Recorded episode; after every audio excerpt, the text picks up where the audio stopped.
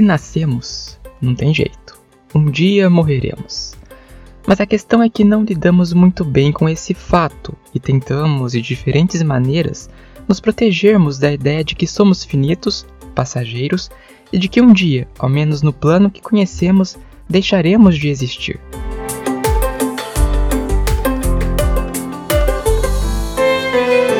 Então a melhor maneira que temos de encararmos a certeza de que um dia iremos embora é aceitando-a, é tomando consciência da nossa morte, é entendendo que pelo fato de sermos finitos não nos resta alternativa senão viver com sabedoria e autenticidade.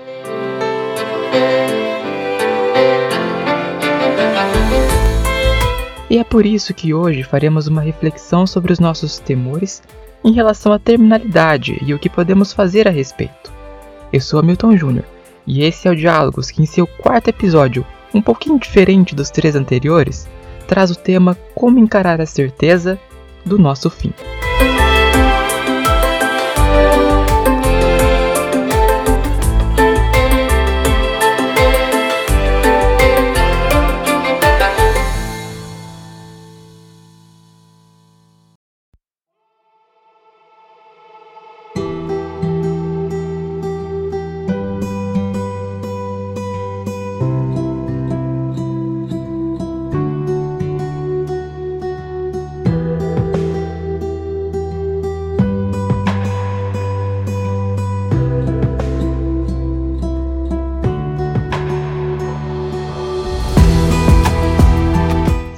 Todas, pelo menos a maioria das pessoas sente medo da morte.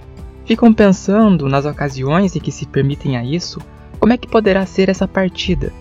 Mas não pensam apenas nisso, pensam também em como poderia ser o mundo sem elas. Vão além, pensam no que é que pode existir do outro lado. Um mundo de luz e tranquilidade ou um mundo de completa inexistência? A gente não sabe. Apenas sabemos que a passagem, cedo ou tarde, terá que acontecer.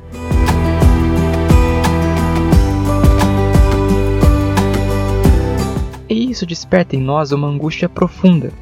E essa angústia se manifesta de diferentes formas, até mesmo nos paralisando, causando um apavoramento, trazendo aquela sensação incômoda de quando não conseguimos encontrar resposta para as nossas aflições. De acordo com Yalom, em seu livro De Frente para o Sol, a preocupação com a morte surge a partir dos 6 anos de idade e se intensifica durante a adolescência. Mas se aquieta quando, na maturidade, estamos ocupados com as suas tarefas, tais como firmar uma carreira ou até mesmo constituir uma família. Acontece que os anos passam, as limitações para o mundo do trabalho chegam e os filhos vão embora, ressurgindo ainda mais vívida do que antes aquela desagradável ideia de que estamos partindo a cada dia que acordamos.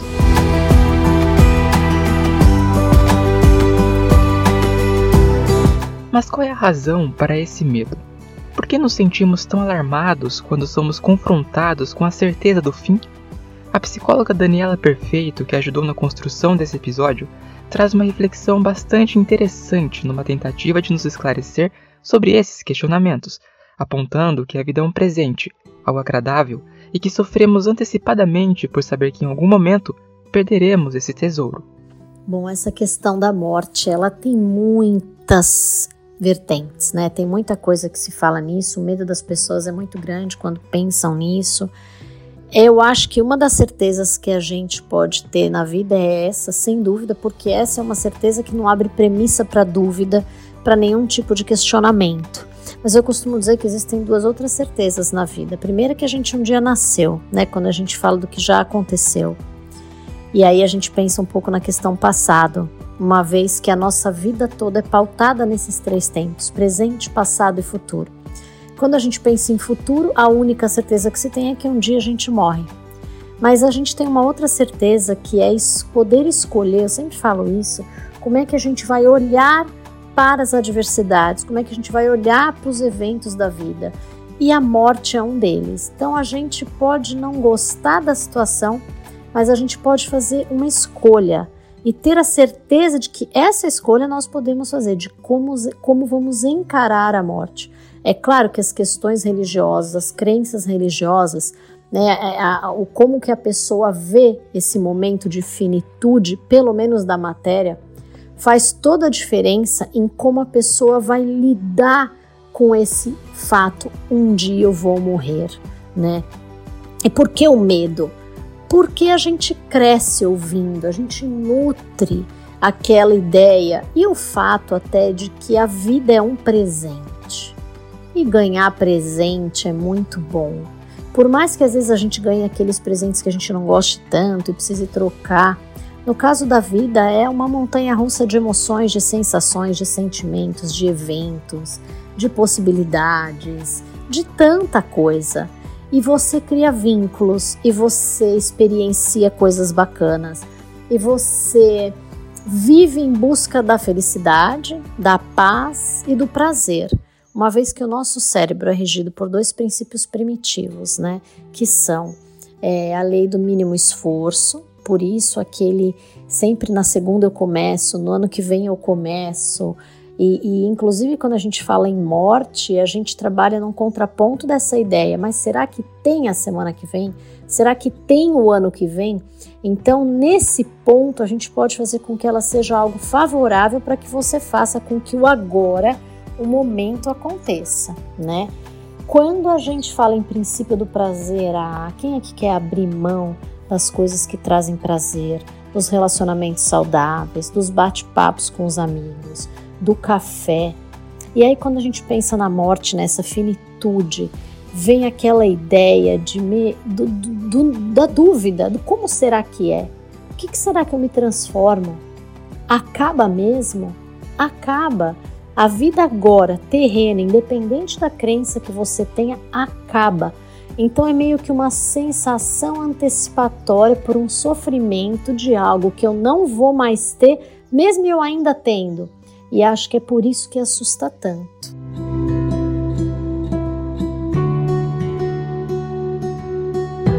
Sim, a vida é maravilhosa. A vida é o que de melhor poderíamos ter nas mãos. Mas ela precisa ser vista como algo que nos foi, de certo modo, emprestado. Porque um dia, por mais que não queiramos passar por essa experiência, teremos que devolvê-la ao universo. Teremos que nos dissolver e nos misturar a tantas outras existências que um dia também brilharam e que também tiveram que passar. E como é que a devolveremos? Bem cuidada ou negligenciada? Essa é uma decisão apenas nossa, o que faremos das nossas vidas. E supondo que desse empréstimo fôssemos levar algo, lembremos-nos de Tom Jobim. A gente leva da vida a vida que a gente levou.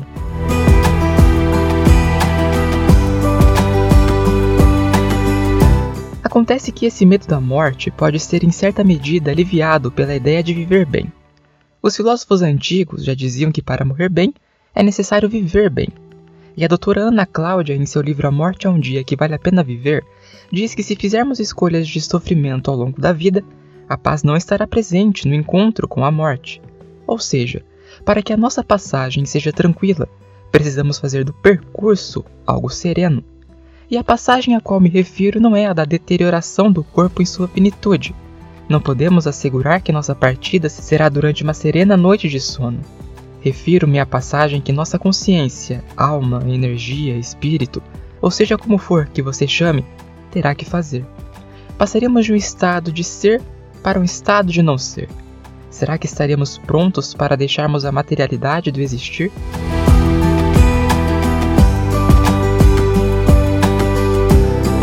É aí que surge a necessidade de viver bem. Mas o que é isso? Será que precisamos de rios de riquezas para dizermos que nossa vida foi boa?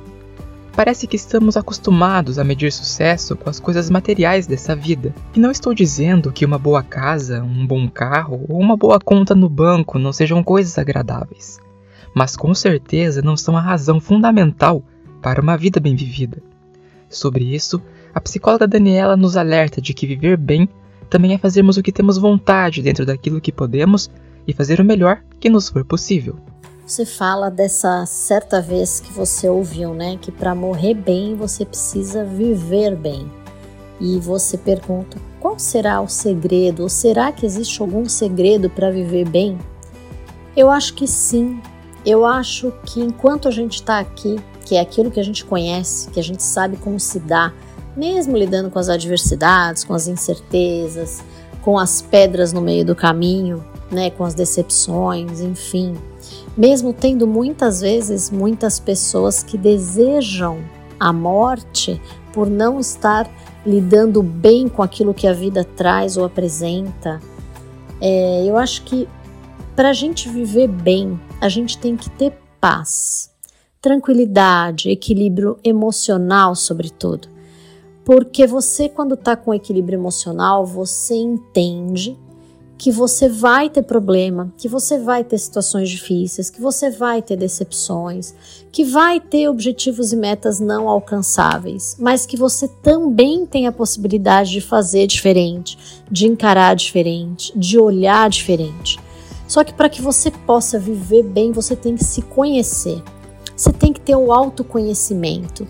Você precisa saber quem é você, o que você deseja na sua vida. Quais são seus limites? Quais suas forças? Quais são suas fraquezas? Com isso em mãos, com essa consciência, você consegue traçar, mesmo que no modo automático de ser, uma trilha mais leve. Eu acredito que para viver bem, né, você precisa disso. Muita gente fala, preciso ser feliz. E o que é ser feliz?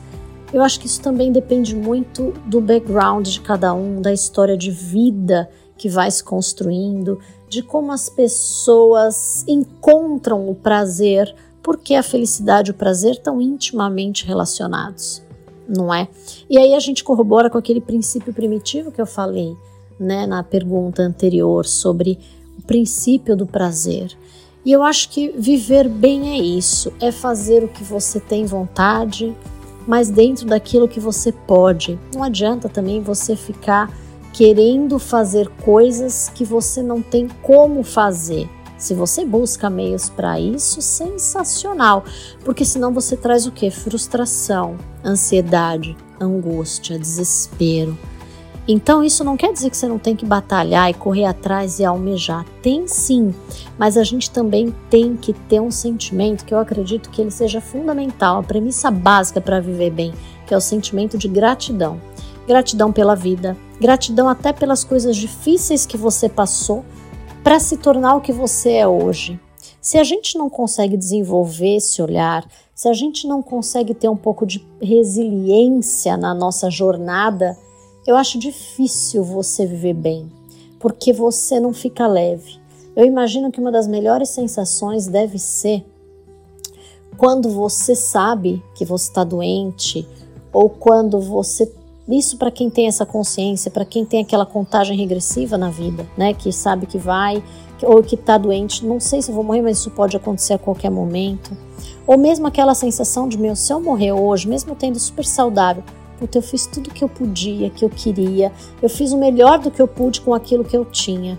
Eu acho que esse seria, se eu puder falar em segredo, talvez o maior deles para a gente poder viver bem e morrer bem.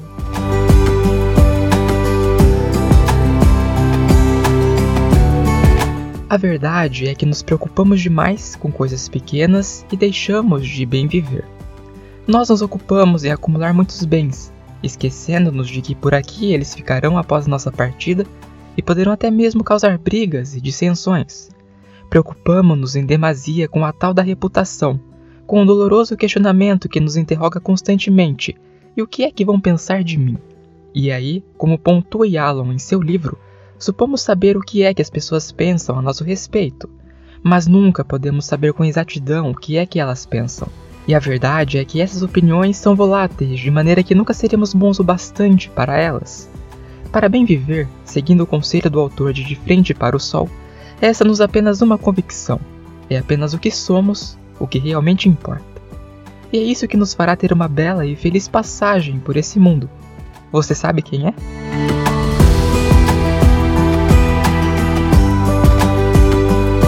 Acontece que, mesmo vivendo bem, podemos ser confrontados pela consciência da morte. E não precisamos alcançar muita idade para que isso aconteça. E Alon diz que podemos ser surpreendidos por experiências reveladoras ao longo da vida, que nada mais são do que situações nas quais somos confrontados com a morte. E essas situações podem ser as mais diversas possíveis, desde um sonho perturbador, a descoberta de uma doença grave, até a partida de alguém que muito amávamos. São situações que nos trazem a certeza de que nós, também um dia, teremos que fazer a travessia. Mas como podemos lidar com a ideia de que partiremos uma vez confrontados por ela? A psicóloga tem nos ajudado com as reflexões desse episódio fala sobre a importância de, antes de tudo, sabermos que estamos vivos no agora. Como lidar com a ideia de que um dia partiremos? É uma pergunta desafiadora. Desafiadora porque eu corro risco de ser simplista demais na minha resposta ou filosófica demais. Mas eu acho que eu vou trazer aí para essa resposta um meio termo entre esses dois lados, filosófico, na questão da existência, de tudo que envolve, e do ser simplista, pensar no fato. É um fato. Sabe aquela situação do esse é um fato que nada posso fazer?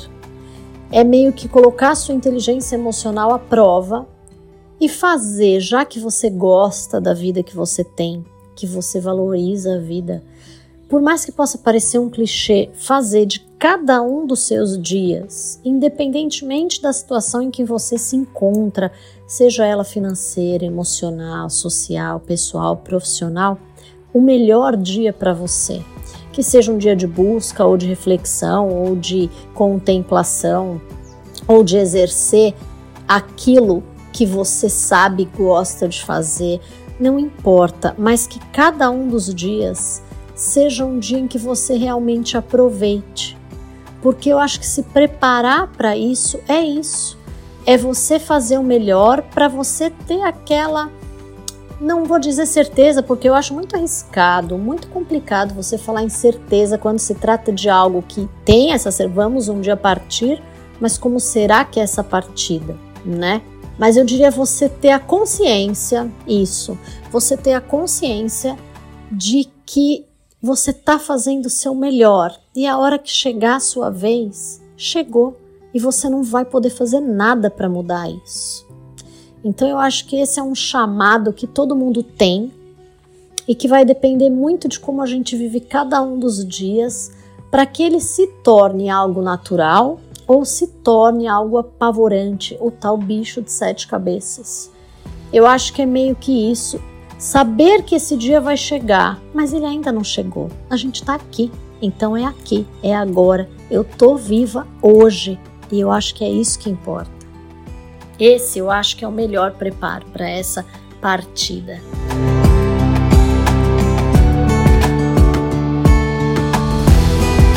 E Alon pontua que a consciência da morte pode servir para grandes mudanças na vida. Que tal começar essa mudança agora mesmo?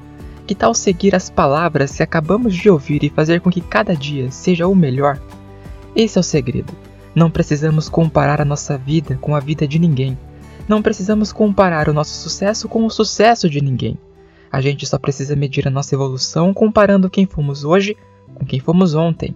A gente só precisa se perguntar a cada amanhecer o que podemos fazer para que esse novo dia seja melhor do que o dia passado. Quais erros podemos evitar? Quais palavras não devemos proferir? Em quais gestos precisamos insistir? E fazer cada dia o melhor dia da nossa vida não quer dizer que na quinta conquistaremos o Everest, na sexta deixaremos uma marca na Lua e no sábado seremos os primeiros a pisar em Júpiter. O mistério está na simplicidade, arrancar o sorriso sincero de alguém, permitir que alguém se sinta visto em meio à dor e conseguir com genuinidade declarar o amor da sua vida o quanto você o ama podem ser coisas riquíssimas que farão cada dia ser o mais especial que você já viveu.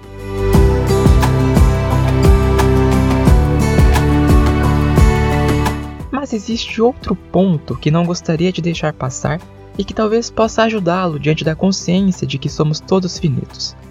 A gente deixará de existir como concebemos a existência, ou seja, deixaremos de estar nesse corpo, nessa mente, sentindo esse chão e respirando esse ar.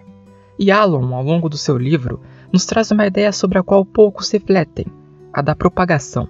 Ele diz que a nossa finitude é a nossa oportunidade de propagação. Através dela, podemos deixar um pouco de nós no mundo. E isso se mostra muito belo e poético quando paramos para analisar. A nossa existência, como eu disse anteriormente, irá se dissolver. Mas eu não disse que ela iria desaparecer. A nossa existência pode se dissolver na existência de todos aqueles que amamos e que compartilharam conosco um pouco do nosso caminho. Não deixaremos de existir necessariamente. Poderemos habitar nos corações que conquistarmos. Daí a importância de tocarmos as pessoas com amor e afeto, porque só poderemos conquistar morada em seus corações, só poderemos habitar nos seus mais bonitos pensamentos se as cativarmos. E o que é cativar? Perguntaria o pequeno príncipe se você bem se lembra. E a raposa lhe responderia que é criar laços, que é quando deixamos de ser apenas mais um garoto como a cem mil outros garotos, ou mais uma raposa como a cem mil outras raposas, para nos tornarmos únicos. Mas se tu me cativas, dissera a raposa, nós teremos necessidade um do outro. Serás para mim único no mundo, e eu serei para ti única no mundo. Estamos tocando as pessoas ao ponto de as cativarmos, ou seja, de nos tornarmos únicos a elas ao ponto de sermos lembrados por sermos quem somos?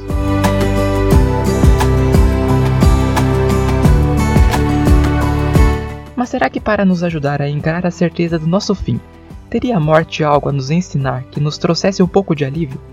Eu penso que sim. A começar pelo fato de que se não somos eternos, então não há tempo bastante para desperdiçarmos sem a possibilidade de evolução. Se não somos eternos, não há tempo bastante para não vivermos o presente. Encerrando sua participação conosco, a psicóloga Daniela Perfeito nos traz um ponto importante.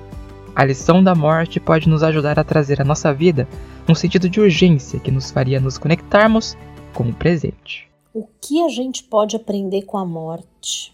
Uau! Essa é uma pergunta que eu acho que a gente devia se fazer mais vezes.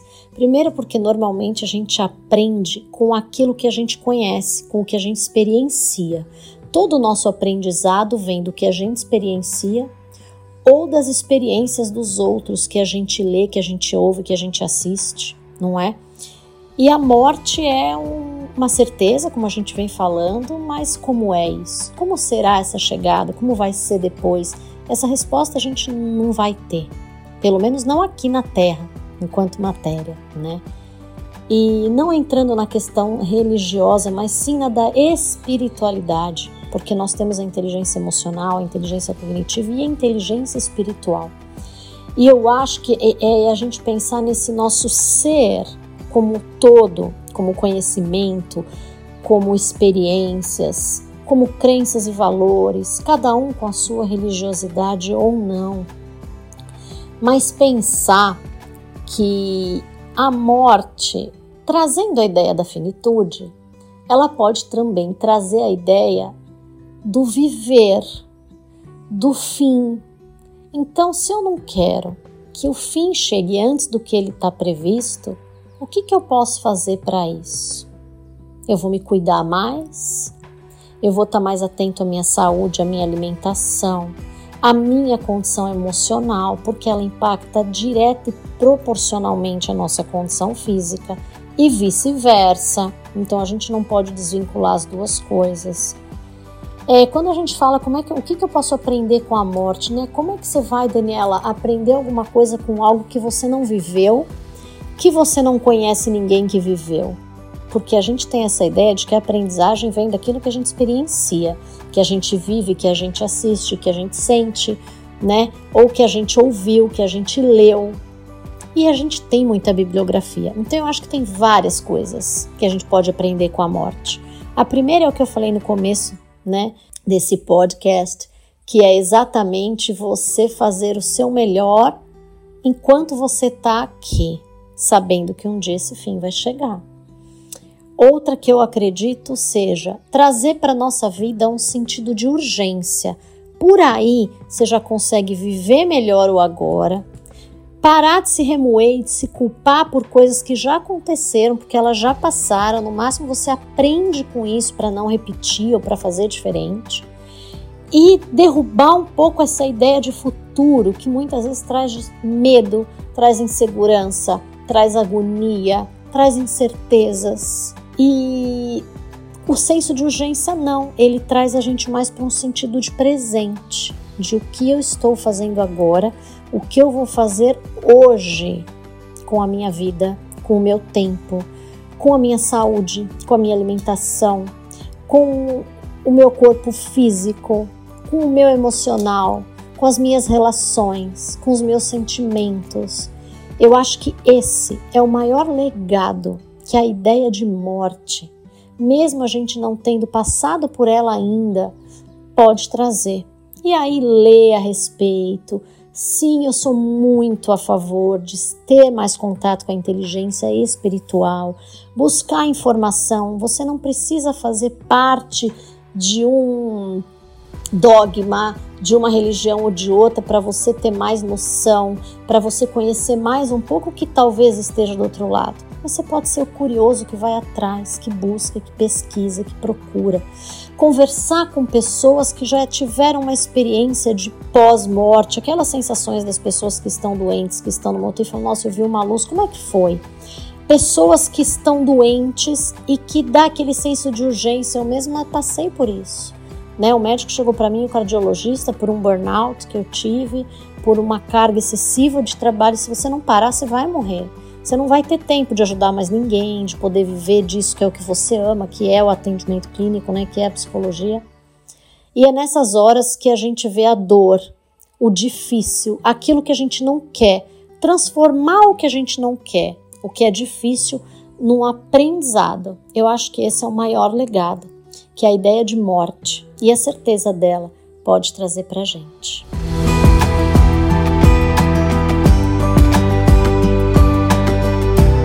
Mas atente-se para o fato de que viver com urgência não é viver com ansiedade, com afobação, com inconsequência, tentando fazer tudo de uma só vez.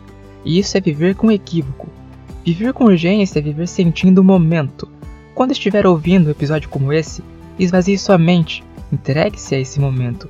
Quando estiver ouvindo alguém, silencie o resto do mundo e ouça aquela pessoa.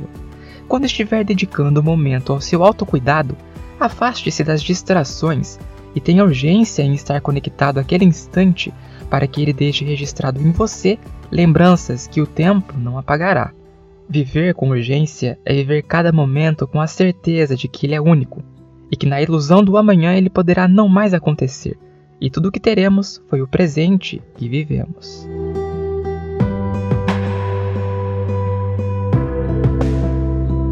Acredito que a morte é quem dá sentido para a existência. É por causa dela que a gente se preocupa em viver. É só porque ela existe que a vida possui um valor tão inestimável. Citando Yalom mais uma vez, o modo de valorizar a vida, a forma de sentir compaixão pelos outros, a maneira de amar tudo com maior força, é saber que essas experiências estão destinadas a serem perdidas. Então não olhe para a finitude com desespero ou angústia, por mais desagradável que seja a ideia de que as coisas terminem. Eu procuro desenvolver um olhar mais otimista sobre a existência. Que bom que ela acaba.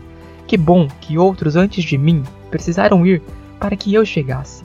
E que bom que eu também irei para que outros depois de mim se façam notar.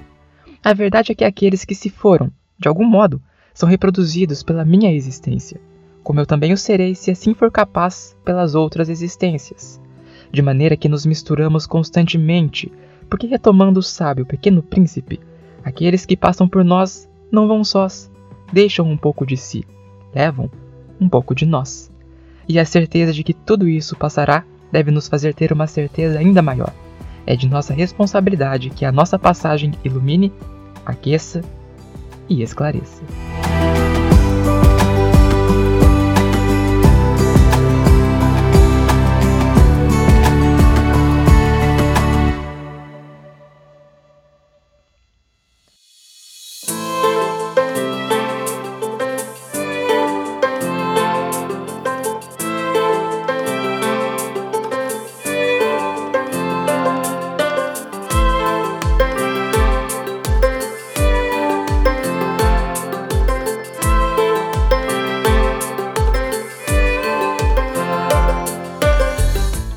Espero que as reflexões de hoje possam ajudar você a desenvolver um olhar mais otimista, até mesmo para a morte.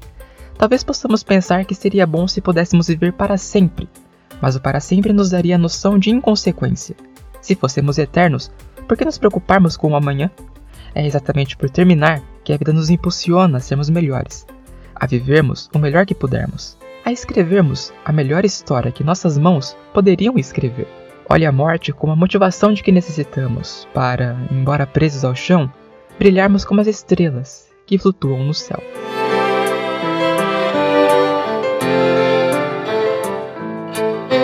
Como indicações, quero sugerir a leitura dos livros De Frente para o Sol e A Morte é um Dia que Vale a Pena Viver, ambos utilizados por mim como referência para a construção dessa edição do Diálogos. São duas obras de fácil e inspiradora leitura que nos colocam para pensar sobre a questão da terminalidade por uma perspectiva mais sutil. São livros que tenho certeza, ao invés de fazerem temer a morte, o farão amar a vida.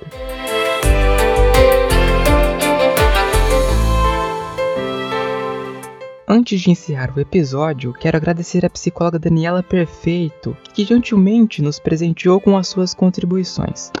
Você pode encontrá-la no Instagram pelo arroba DaniPerfeitoPsico e acompanhar suas publicações e reflexões.